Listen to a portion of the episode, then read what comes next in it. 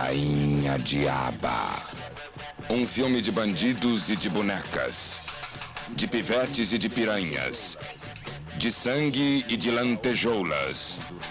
Um filme da outra margem do rio. Olá pessoal, sejam bem-vindos ao Confabulando, o seu podcast sobre cinema LGBT. Eu sou Fabrício Azevedo, jornalista e apresentador do programa, e hoje vou receber o cineasta e pesquisador Bruno Victor para falarmos sobre o corpo negro no cinema LGBT. E aí, bora confabular?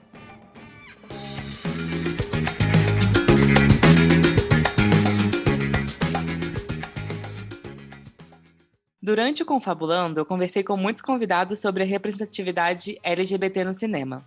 Quando eu perguntava o que faltava para avançarmos nesse tema, a maioria respondia que a questão racial ainda é muito pouco abordada nas produções. No último relatório do GLAD, a associação que investiga os personagens LGBT de séries nos Estados Unidos, apenas 13% desses personagens LGBTs eram negros, e dentro desse número, a maioria era coadjuvante. Para falar comigo sobre as representações dos corpos negros no audiovisual, eu convidei o cineasta Bruno Victor. Seja bem-vindo, Bruno. Obrigado. É muito feliz de estar aqui, assim, porque é sempre importante a gente estar criando cada vez mais espaços, né, para a gente estar dialogando sobre o cinema LGBT, principalmente cinema LGBT nacional, né, que também tem tido uma produção bem maior nos últimos tempos, então está precisando muito de uma reflexão sobre esse movimento que está acontecendo aqui no Brasil, né? Sim, eu que agradeço e é, e é super verdade. E para começar, na verdade, eu queria entender como que o corpo negro ele é colocado nesse cinema LGBT normalmente, né? Quais são essas problemáticas trazidas dentro da, da questão LGBT? Como que essa questão é colocada? É um pouco complexo a gente falar sobre como o, o corpo corpo negro LGBT é colocado no, no cinema, né? Porque a gente precisa primeiro voltar um pouco a, a, a, reflexão do que é o cinema, né? Como um todo, assim. Então a gente percebe que existe o cinema dito nacional, né? Ou internacional, que ele exclui LGBTs, exclui pessoas negras. E tem o cinema queer, ou cinema LGBT, que ele exclui os corpos LGBTs negros e várias outras dissidências, como travestis, transexuais, não binários. Então, a gente tem um processo de exclusão muito grande dentro de um cinema que é considerado nichado, né, de nicho. Então, a gente já inicia é, com, com essa questão, assim, qual é o, o,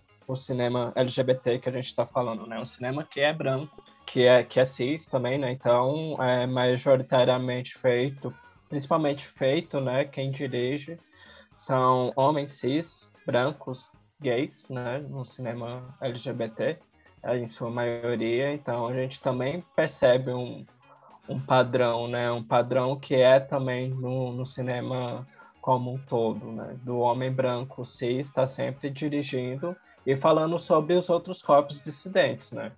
Então a gente percebe muita reprodução do, dos estereótipos é, da sexualização desse corpo negro, né? Então colocando ele como é, violento ou sem background de, de, da personagem, né? Não tem nenhuma vivência, não tem nenhuma nenhum tra um trabalho minucioso na sua narrativa. Então, em primeiro momento, a gente percebe muito esse lugar que é o, o lugar de todo corpo negro que é retratado por pessoas brancas, né? Então, é muito desse lugar da, do cinema queer branco, né? Ele ser também um cinema muito colonialista, né? Que ele é, faz um cinema que reforça vários estereótipos, inclusive é, tem um, um artigo do Osmundo Pinho, um pesquisador daqui do Brasil, que ele é, aborda a questão do, do corpo racializado no cinema, é, no, nos vídeos pornográficos, né, na indústria pornográfica. E você percebe que é um padrão que é reutilizado muito no cinema queer como um todo, que é essa animalização do corpo negro, é a sexualização exacerbada, então, a gente está falando de um, de, um, de um processo de estereótipo muito enraizado, né? Que, que isso acontece desde muito tempo, assim. A gente tem, por exemplo, é, na minhas, nas minhas pesquisas sobre cinema LGBT negro, eu fui pesquisando alguns personagens, né, nacionais, assim. E aí, lá em 1974, a gente tem um filme chamado Rainha Diaba, que é o personagem principal, é, é a Rainha Diaba, né, que é uma bicha preta, que é interpretada pelo ator Milton Gonçalves, que no filme é uma traficante, drogada, é alcoólatra, extremamente violenta. Então a gente já percebe que lá em 1974 a gente já tem um é, reforço, reforços de preconceitos muito direcionados aos corpos LGBT, LGBTs negros, né? Então, é desde essa época assim, a gente já percebe como é retratado nas telas o corpo LGBT negro.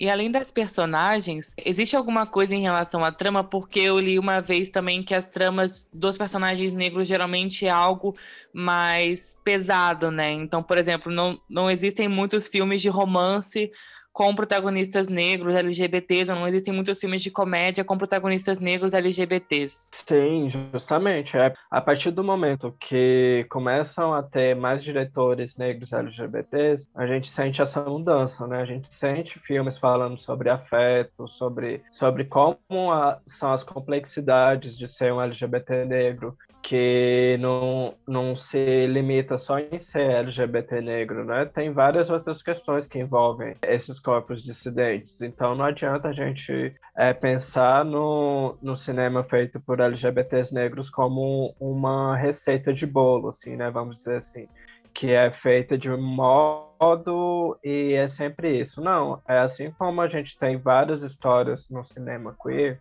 branco cis, que retrata desde histórias bobinhas, de romance, enfim, todas essas, essa, esses filmes que a gente já está acostumado a ver, só que somente com LGBTs brancos, a gente está começando a ter essas possibilidades agora também com, com cinema LGBT negro, né? Ou cinema de negritude queer, que também vem sendo chamado dessa forma. Mas é, até então, quando é, o, é o que eu quero chamar a atenção, na verdade, para além dessa representação dos LGBTs negros, é quem sempre estava fazendo esses filmes sobre os LGBTs negros, né? Então eram sempre homens brancos, cis, gays fazendo filmes sobre LGBTs negros. Então, isso é um fato muito importante que a gente não pode deixar de comentar, né? Porque é isso que faz os LGBTs negros sempre ficarem nessa abordagem da violência, por exemplo, né? Ou então da sexualização, enfim. Então, realmente, eu gosto muito de trazer para esse lugar, porque senão a gente fica sempre pensando assim nessa narrativa, mas não vê onde está o problema de fato, além do, das problemáticas desse estereótipo que as pessoas assistem e reproduzem no seu cotidiano. É, tem uma questão de estrutura aí de quem está fazendo esse cinema, né? Então a gente já começa a pensar várias formas de disso não acontecer mais. Mas de fato são filmes que tra tratam de maneira muito rasa as questões LGBTs negras, né? Então isso acaba proporcionando muitos estereótipos e isso traz um, um atraso, né, sobre as reflexões que a gente está tentando trazer enquanto cineasta negro bicho para o cinema. E você falou de Rainha Diaba e também do cinema brasileiro. Eu queria saber se existe alguma diferença do, do cinema dos Estados Unidos e do europeu para o brasileiro nessa questão de representatividade dos corpos negros. É, o cinema é, europeu eu tive não tive tanta experiência em pesquisa, né?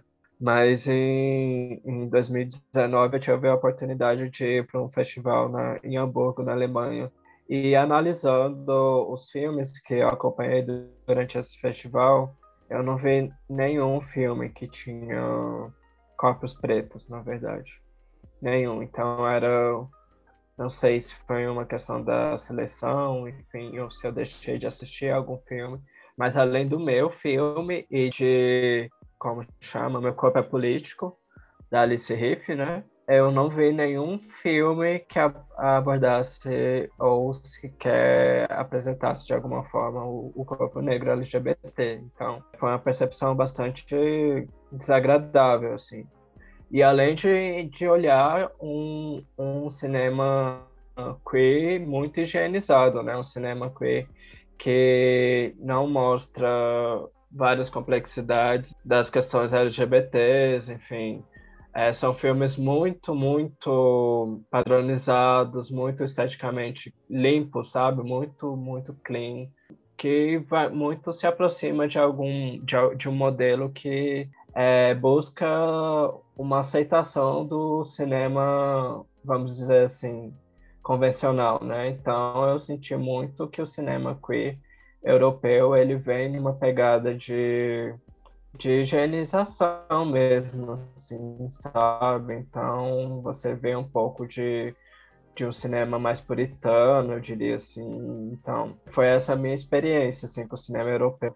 Enquanto o cinema norte-americano, é, a gente já tem alguns exemplos é, que eu acho interessante, assim, que é, é o, que é o Paris is Burning, né, que é um, uma grande referência, assim, para para a cultura ballroom do Vogue, né? Então é um clássico que mostra de uma maneira bem interessante essa cultura ballroom nos Estados Unidos nos anos de 1990 por aí, mas ainda assim é, é dirigido por uma mulher branca, né? Então a gente vê um pouco desse lugar do documentário onde retrata esses corpos, mas também poderia ser de uma forma mais interessante, né? E ao mesmo tempo, é, na mesma época, a gente tem o Marlon Riggs, né, que é do documentário Línguas Desatadas, que aí é, um, que é uma bicha preta que dirige seu próprio filme. Então, é de uma forma muito interessante, performática, é, e é uma grande referência, assim, até hoje, para todo mundo que trabalha com, com cinema LGBT negro, ou trabalha de alguma forma com cinema performático, Marlon Riggs ele é uma grande referência, assim como o Thomas L. Harris também, que teve aqui no Brasil no ano de 2019, fazendo uma pesquisa sobre a memória negra, né? Através da fotografia. Ele é um grande cineasta também, que aborda essas questões LGBTs nos seus filmes desde lá dos anos 80, né? Então, você percebe o quanto é, o, o cinema norte-americano, assim, ele tá ele foi avanç, é, avançou bastante nessa discussão da LGBT negra, né? eles, é, tanto de número de arquivo, assim, você pega o número de, é, de arquivo é, de LGBTs negros é infinitamente maior do que aqui no Brasil, né? É, é, mas isso a gente entende também de todo um processo imperialista, um processo de lugares de onde o Brasil vem, né, de um país extremamente colonizado que pouquíssimas pessoas têm acesso à câmera. A gente sabe quanto a, a principalmente fotografia era inacessível para pessoas pro, pobres e pretas, né? Então, é, são muitas questões assim que atravessam o, o que é o cinema hoje, né? É, são os caminhos muito diferentes, não? Sim, e, e, com esse movimento, né, tanto do Black Lives Matter como do Moonlight ter ganho algum Oscar, você sente que houve alguma mudança, alguma grande mudança nesse audiovisual LGBT ou uma abertura maior para esses cineastas, ou você acha que ainda é muito fraca, é muito pequena? Então, é... eu acho que ainda existe muito esse lugar de colocar é, em caixinhas, né, em nichos. Então, o cinema LGBT negro ele ainda tem um espaço muito pequeno, né, nos, nos grandes festivais, por exemplo, né. E eu nem me refiro ao Oscar, assim, porque é extremamente comercial, né? Mas os, os cinemas que discutem de forma mais aprofundada a forma como é feita, as estéticas, tudo, é, como os festivais mais tradicionais, né, de Berlim, enfim, os festivais mais tradicionais, enfim, eles têm uma abertura, sim, diria que sim, mas ainda muito pouco, assim, pela quantidade de filmes LGBTs negros que estão sendo produzidos. Então, a gente já entra em outra questão, que é a questão da distribuição, né, das janelas. E quem continua gerindo essas janelas, esses festivais, são homens brancos cis também. Então a gente volta nesse lugar, né? Quem está falando o que é, que é o cinema, o que é o cinema internacional, né? Quem está classificando esses filmes? Quem está quem tá falando que esse filme é digno de um Oscar? Quem, quem são os júris né, do Oscar?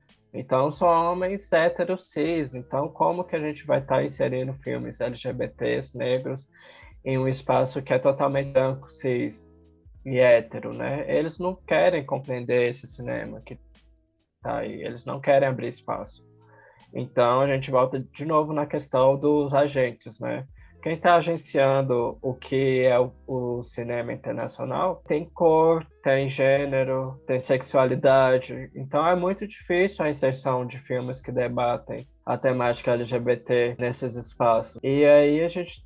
E ainda assim a gente tem filmes como o Rafik, né? Que é um filme africano de casal lésbico que teve uma projeção assim internacional assustadora, mas ele teve também essa projeção porque ele foi censurado no seu próprio país, né? Que se eu não me engano foi Gana, mas eu, eu preciso ver se é esse país mesmo.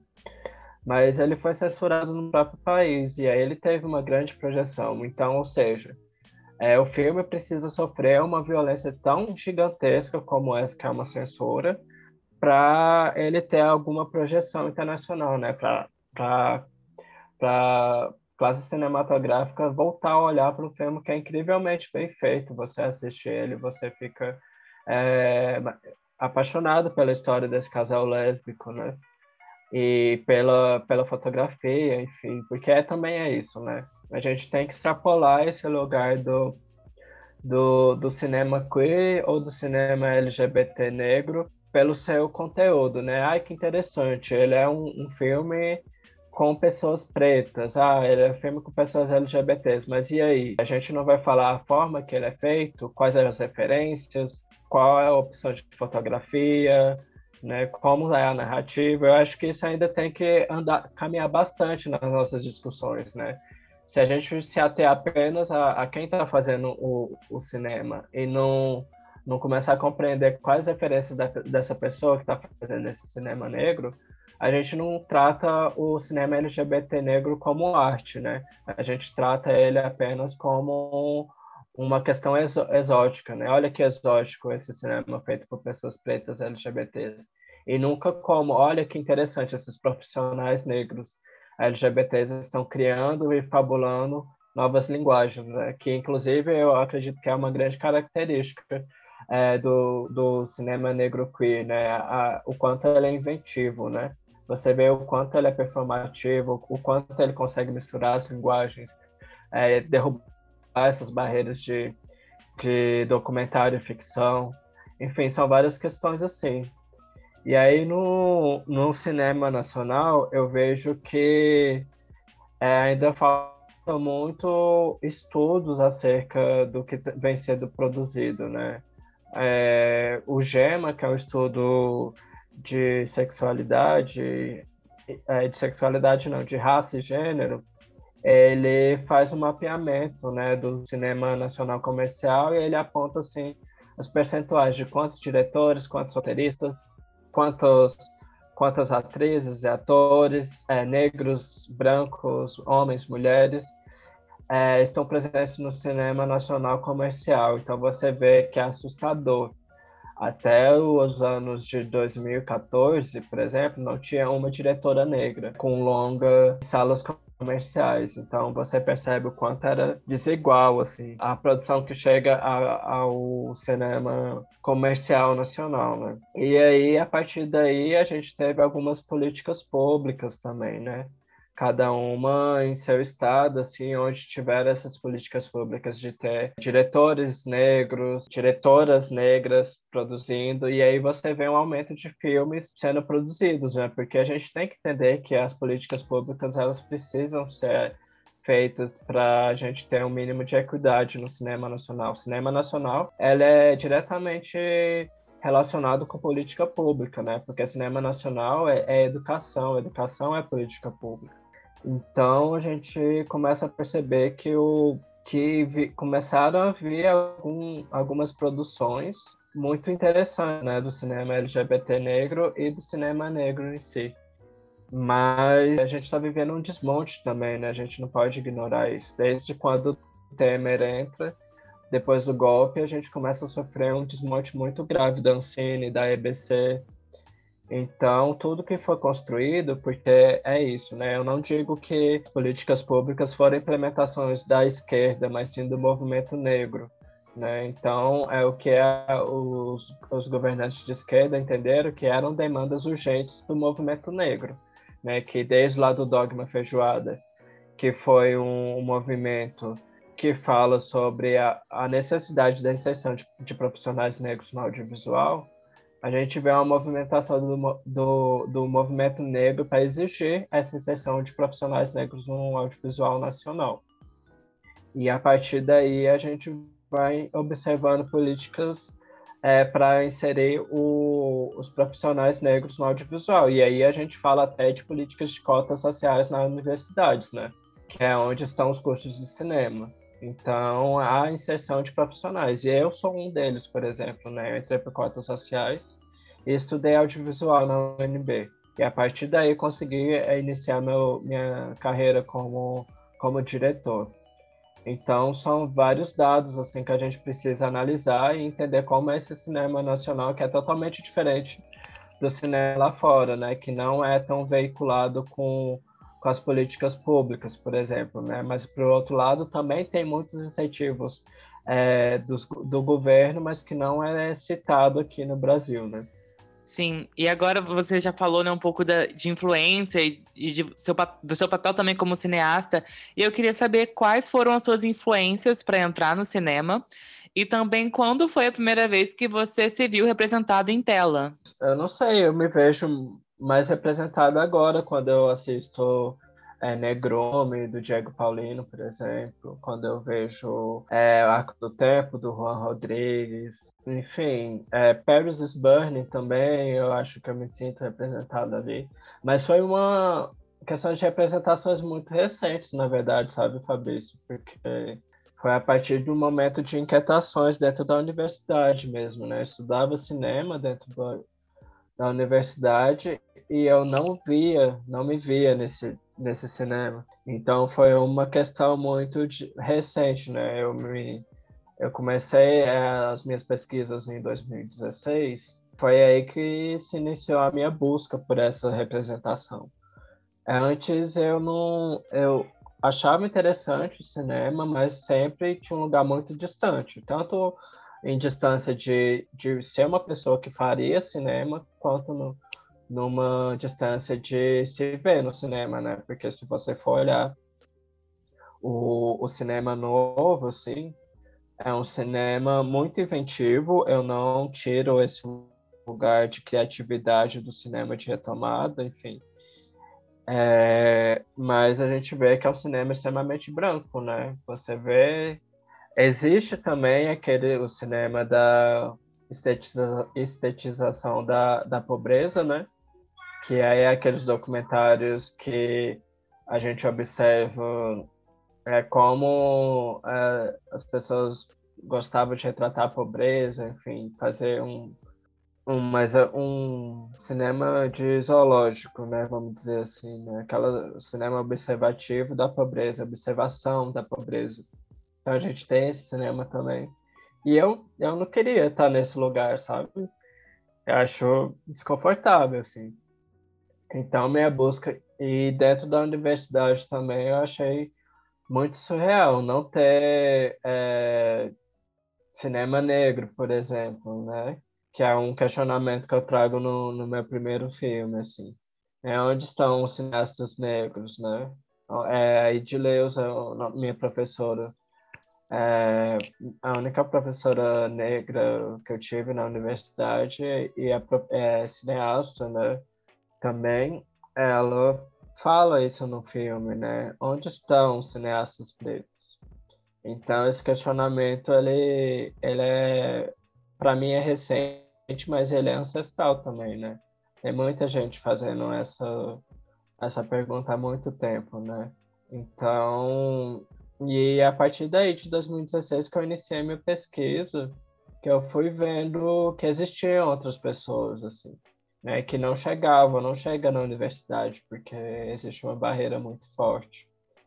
Então, é, foi uma, uma pesquisa muito importante, assim, e ter a Edileuza na minha vida, a professora Edileuza da Penha, é, foi extremamente importante para abrir meus olhos para esse lugar, assim, de, de ver que existia é, Zózimo Adélia Sampaio, que foi a primeira cineasta é, a mulher negra, né, a fazer dirigir um longa-metragem no Brasil e que caiu no ostracismo e Edileuza conseguiu resgatar, fez a mostra Adélia Sampaio em Brasília, que é só de mulheres pretas. Então é um processo, foi um processo, está sendo um processo também, porque eu continuo a minha pesquisa agora no mestrado, né, na Unicamp, e eu venho é, fazendo escavação mesmo, assim, de entender quem está produzindo, como está sendo produzido. O meu, o meu orientador, Gilberto Alexandre Sobrinho, ele também é um grande pesquisador do, cinema de negritude queer, que é uma, é uma grande sorte, assim, ter ele como orientador, porque realmente é uma pessoa que entende muito e está pesquisando e está compreendendo que existe um, um, um grande movimento né, e recente de tantas produções. E aí a gente vê pessoas em São Paulo, por exemplo, igual o coletivo Gleba do Pêssego, que fez o Bom, né? que é um filme incrível também, com LGBTs negros, que, que eu amo muito, enfim. É, então, tem um... Me vejo muito representado agora, sabe? Não só como é, personagens na tela, mas representado também enquanto profissional, vendo outros profissionais negros LGBTs produzindo cinema hoje no Brasil de uma forma tão difícil, né, que a gente está vendo como está sendo. E Bruno, você já falou vários filmes, mas eu queria te pedir agora se você tem alguma listinha, ou um top 3 ou um top 5 de melhores filmes LGBTs e com protagonistas negros que você lembra assim de cabeça ou logo de cara. Ah, deixa eu ver. Eu gosto muito de um filme, deixa eu até separar o nome dele aqui. É A Beira do Planeta Amanhã Soprou a Gente. É um filme que eu gosto muito, que é da Bruna Barros e, e da Bruna Castro. Ele é um filme incrível, assim, eu gosto bastante. Eu já citei o Negrume, né, do, do Diego Paulino também. O Bonde, da Gleba do Pêssego. Tem os Intocáveis. A memória é péssima para nome de filme, mas. E eu gosto muito dos filmes do Gustavo Vinagre também. É, lembro mais dos Covos. Eu gosto muito do filme da, da Júlia Catarini também. É, não vou lembrar o nome, mas é uma diretora que é ótima a gente ficar de olho. Tem os filmes da Castiel Vitorino também, que é uma multiartista, né? Que eu também gosto muito dessa dessa não fronteira, sabe? Do que é cinema, do que é artes visuais. Eu acho que a gente precisa quebrar essas fronteiras, sabe? Então, a Castiel Vitorino faz isso muito bem. Então, eu indico muito o trabalho dela. E deixa eu ver o que mais. A Ante Ribeiro também, acho que é uma pessoa extremamente importante para a gente estar tá lendo que ela escreve sobre cinema. Eu acho que além de, de produzir cinema, tem muitas pessoas que estão escrevendo sobre. Então tem, tem Ante Ribeiro, tem Heitor Augusto, Janaína Oliveira, Kênia Freitas. Então é, a gente precisa ver pessoas que estão escrevendo sobre o nosso cinema também, né? E falando sobre, assim como você está criando esse espaço aqui, a gente tem que entender que é um movimento muito maior do que só assistir o cinema, né? Refletir sobre tudo que ele está trazendo. Então, tem essas pessoas assim que eu super indico para a gente estar tá acompanhando o trabalho. Tem o Bruno Galindo também, é, Bruno Ribeiro, com o BR-13, que eu amo, é um filme incrível, maravilhoso que é muito, muito importante, assim, é uma grande referência para mim. Tem o, o, o filme. Ai, não vou lembrar agora o nome. Mas pensam muito, tem muitos filmes que estão que estão circulando assim. Eu acho que que é legal dar uma olhada na seleção do último Brasil que aconteceu. Eu fiz parte do comitê de seleção e foi um, uma seleção bem interessante, com a diversidade incrível. que o Mix Brasil vem tentando trazer também para sua programação. Então lá tem uma lista de filmes muito extensa assim de filmes que estão circulando pelo Brasil e pelo mundo. E são festivais que são importantes a gente. A Júlia é muito. Pode falar. Não, eu quero falar que a Júlia é, é incrível, assim. Eu tenho um episódio aqui com ela que eu conversei com ela e ela é incrível, incrível. Mas é isso, assim, eu de cabeça eu deveria ter anotado mais, assim, mas realmente é, são esses, assim, quem conseguir assistir também, o Paris is Burning, eu acho que é muito importante, assim, Línguas Desatadas também. É bem importante assistir. Tem o Favela Gay também, de 2014, que acho que é bem interessante assistir. Mas é isso, de cabeça são esses. Legal, Bruno. E para encerrar, a última pergunta, que eu não sei se você vai ser muito tensa também, mas é te perguntar como que é, é, quais são os desafios de fazer um cinema negro LGBT no Brasil. Você como cineasta e também como pesquisador deve saber mais que todo mundo, e aí por isso que eu resolvo fazer essa pergunta. Quais são os maiores desafios de fazer esse cinema no Brasil? São todos, né? Desde começar a tentar se inserir no mercado, é muito complicado, assim, né? Muito. O cinema, ele é, é feito de homens brancos cis, eu sempre vou repetir isso, porque é importante dar a cor, a raça, o gênero e a sexualidade de quem acha que é dono do cinema, né? E as pessoas acham que são dono do cinema. Então, às vezes, a gente sempre fica no lugar de enfrentamento, né? é, muito no lugar de também de colocar a gente nesse lugar, né? O nosso cinema parece que não é cinema, é, é um quando fala, ah, é o cinema LGBT negro, às vezes fica parecendo que o nosso cinema não é cinema. Então, um dos grandes desafios é mostrar que nós somos profissionais do cinema. Nós somos profissionais do cinema acima de tudo. E a gente pode fazer qualquer tipo de arte, né?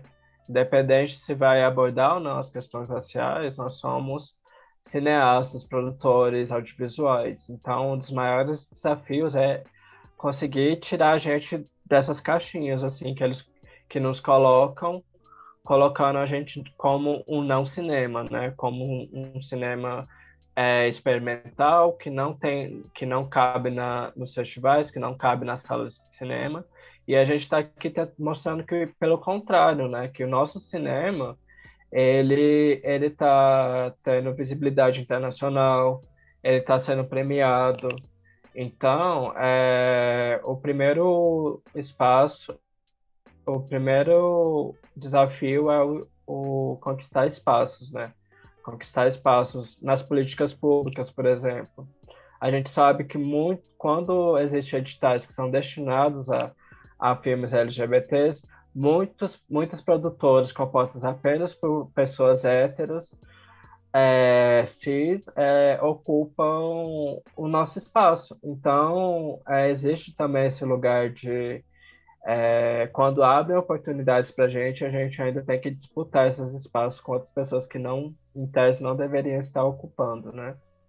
Então, existem várias dificuldades. E a, a, a pior, eu acho, de fato, é de conseguir financiamentos. Né? É muito difícil, e cada vez mais difícil a gente conseguir financiar os nossos próprios filmes. Então, é, sempre está tentando achar vias alternativas para isso, né? como eu sempre venho fazendo, que é financiamento coletivo, e, e isso para mim não, eu não quero mais estar nesse lugar, né, do financiamento coletivo. É, se tantas pessoas conseguem fazer, é, conseguem financiamentos com políticas públicas, eu também mereço, né? Eu já mostrei que eu sou um profissional do audiovisual, que eu tenho capacidade de realização de filmes, tenho longa-metragem, tenho curta-metragem, estou fazendo meu, minha segunda curta-metragem agora, é, enfim, então, eu acho que é um desafio também é, fazer com que as políticas públicas chegam até as nossas mãos, né? Que isso são, a gente sabe que existe todo um processo de lobby, né, dessas grandes produtoras, estão sempre captando os mesmos produtores, os mesmos diretores, é, estão sempre captando, sempre fazendo filme. Então você tem pessoa que consegue fazer um filme é, a cada década e você tem é, diretores que fazem dois a cada ano. Então é uma discrepância muito absurda, né? Então a gente precisa é, trabalhar na equidade, né? Entender assim, nossa, mas por que, que existe essa desigualdade? Por que, que só tem homem branco fazendo filme? Então, com dinheiro, né? Porque a gente precisa entender, também que o cinema LGBT e o cinema LGBT negro precisa de grana para fazer. Os profissionais estão aí, eles precisam ser pagos. Esse é um dos principais desafios nossos é esse, né? Porque eles acham assim, a maioria das pessoas acha que se o nosso cinema é, traz questões importantes, fundamentais, sociais, sociais, ele não deve ser pago, pelo contrário, a gente precisa de investimento, né? Porque são filmes de educação e a educação precisa de investimento. Então é muito pensar nesse lugar do nosso cinema precisar de investimento urgente, né? Porque eu tenho entendido cada vez mais que o cinema precisa entrar dentro das escolas públicas e no lugar, no viés de ensinar mesmo, sabe? De trazer as discussões para dentro da sala de aula, para as crianças, enfim. É, é um lugar que eu vejo como possibilidade, sabe? Desse, dessa junção, assim, de trazer as questões LGBTs para dentro da sala de aula, através do audiovisual, pode ser uma possibilidade muito frutífera mesmo.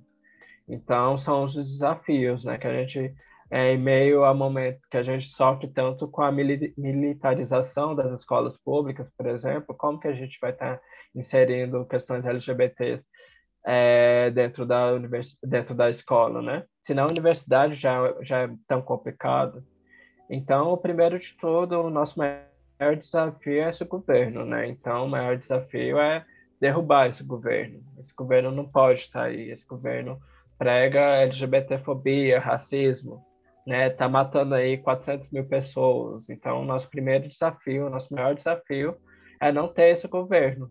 Esse é o nosso, nosso principal desafio. O resto a gente corre atrás como a gente sempre fez, né? Atrás de políticas públicas, de governo que entende que é importante ter políticas públicas, que é importante é, movimentar uma indústria audiovisual que se mostrou tão lucrativa em meio à crise, né? Todas as outras indústrias econômicas foram regredindo economicamente, a indústria do audiovisual se mostrou que avançando, né? Então a gente está falando sobre uma indústria que dá um retorno financeiro, né? A gente não está falando de uma uma indústria que precisa de subsídios e que não dá retorno, pelo contrário, né? Então são muitos desafios assim. E é isso, eu acho que é do meu lugar, do, do que eu posso estar fazendo, o meu principal é tentar é, partilhar um pouco do meu conhecimento, né? Enquanto pessoa que conseguiu ter esse acesso à universidade, então eu dou oficina de roteiro LGBT no Instituto LGBT de Brasília, que foi é, ano passado, né? No meio da pandemia, foi um desafio muito grande. Mas eu acho que a partir daí a gente consegue trazer pessoas que achavam que não era possível ser LGBT, ser negro e estar tá fazendo cinema. Acho que o meu cinema, acima de tudo, de trazer informação, é um cinema que mostra que é possível qualquer pessoa periférica, negra, LGBT, estar tá fazendo cinema também. Legal, Bruno. E você falou da, da sua oficina. Eu queria saber, nessa pandemia, é, você tá, o que, que você está produzindo, o que, que você está fazendo, onde as pessoas podem encontrar os seus trabalhos? Ah, então, é, essa oficina ela teve o ciclo do ano passado. É, a gente está tentando viabilizar ela de alguma forma, né, para que ela seja disponibilizada em uma em uma plataforma, enfim, em algum em alguma é, alguma escola, algum algum lugar que, que comporte essa oficina, né, uma oficina onde a gente reflete, inclusive tudo que a gente falou aqui hoje, né, a gente fala sobre a representação do LGBT no, no audiovisual e pensando em trazer possibilidades de escritas de roteiro, né, para a gente quebrar vários estereótipos, né, a partir é uma oficina apenas para LGBTs, então é a intenção é realmente trazer novas possibilidades, né, que que foi bastante interessante, assim, foi, foi uma experiência muito incrível, a gente também deu essa oficina na UFRJ em 2019, é, no, no festival é, em, em, Fortaleza também, a gente festival de cinema, em Negritude. Então, foi bem interessante, sabe? E esse ano eu estou focado mais no meu mestrado na, na Unicamp, né? Que eu iniciei agora, então eu estou voltando, é mais voltado para a pesquisa do cinema nacional LGBT negro. E eu vou gravar o meu, meu curta-metragem agora no mês de maio, junho, em, na cidade de Pirinópolis, que é um, é um filme LGBT também, performático, que aborda a história de, da minha colega co-diretora, Tita Maravilha, que é uma multiartista travesti. A gente está falando sobre as tradições né, das festas do Divino na cidade de Goiás, aqui em Pirinópolis. Então, a gente está vendo como que são as questões de territorialidade, é, questão de Tita ser uma mulher trans, e querer participar dessa, dessa festa tradicional, né? Então, a gente está na pré-produção desse, desse, desse filme, desse curta-metragem. Eu estou fazendo a curadoria agora também é, do Festival Rastro de Documentário, que é um festival de, de Brasília, é a segunda edição dele. Então eu também estou tentando me inserir nesse nesse lugar de curadoria também que, tem, que eu tenho visto que é uma possibilidade muito interessante de pessoas LGBTs negras estarem ocupando, né, para trazer novos olhares para festivais. E é isso, assim, né? A gente tentando sempre estar tá produzindo, correndo atrás de formas de viabilizar nossos projetos. Que é isso, eu acho que também a gente está sempre tentando produzir, né? Sempre tentando escrever muitos projetos e é isso, assim, é o que estou tentando fazer na medida do possível também, né? A gente está num momento pandêmico que está tudo exigindo muito da gente, assim, então a gente precisa também ter um pouco de cuidado com a nossa saúde mental, que a gente sabe que ela já vem sendo é, atacada durante tanto tempo, né? Pré, período pré-pandêmico, com tantas censuras, com tantos problemas com o governo, enfim, com essa sociedade tão preconceituosa, tanto um movimento cinematográfico preconceituoso e racista também. Então são sempre é, espaços de disputa, né? Mas é isso, por agora tem sido isso. Como a Julia Catarina disse, né, a arte está ajudando a sobreviver nessa quarentena, está ajudando a passar essa quarentena. Sim, com certeza. Acho que, que a Júlia é uma grande inspiração, assim, eu gosto muito, muito dela. A gente já se encontrou algumas vezes é, nos festivais, inclusive ela é, gentilmente veio é, faz, dar uma aula junto com a gente nessa oficina de roteiro LGBT ano passado. Ela foi uma das convidadas, assim, foi um processo bastante incrível, assim, né? Porque é isso, eu acho que é, ver ela no filme do Gustavo Vinagre falando dessas vontades de se tornar cineasta e, ela, e após isso se tornar cineasta é muito sobre o que a gente quer proporcionar também, né? A gente quer corpos LGBTs produzindo o maior tempo possível, a maior quantidade de produções possíveis, esgotando todas as temáticas, estando em todos os lugares. A Júlia também estava comigo na, no comitê de seleção do, do Mix Brasil, que foi incrível, assim, estar com ela. É, enfim, acho que a gente está cercado de muitas pessoas maravilhosas, assim, no nosso cinema. E Bruno, quais são os seus arrobas? Onde as pessoas podem te seguir? A minha arroba é sempre Bruno Victor sem o i. No Twitter, no Instagram. E lá tem os meus links pro, pro Medium também, né? Onde de vez em quando eu faço os meus desabafos lá. Eu pretendo começar a movimentar mais nesse processo de escrita agora que eu estou entrando no mestrado, né? Que eu venho descobrindo muitas coisas que eu acho que vale muito a pena a gente estar tá compartilhando também, né? A gente não pode estar guardando os conhecimentos, a gente tem que compartilhar cada vez mais. Sim, é verdade. Muito obrigado por ter participado. Eu acho que todo mundo sai mais enriquecido, né, depois de ouvir você falando. Então, muito obrigado por ter topado participar aqui do Confabulando. Ah, imagina, eu fico muito feliz mesmo. Assim, acho que esses espaços são extremamente importantes para a gente estar tá discutindo, tendo ideias, enfim. Parabéns pelo seu trabalho, eu acho que é isso, né? A gente precisa, além de assistir filme, consumir, a gente precisa falar sobre eles, que o cinema é continuidade, né? Existe a produção dele, mas também existe quando ele acontece, quando ele entra em contato com o público, assim. E aí é muito interessante a gente conversar sobre. Obrigado. E a gente é o Confabulando Pod, então para seguir a gente nas redes sociais é arroba Confabulando Pod no Instagram e no Twitter. E até semana que vem com mais um episódio, gente. Tchau, tchau.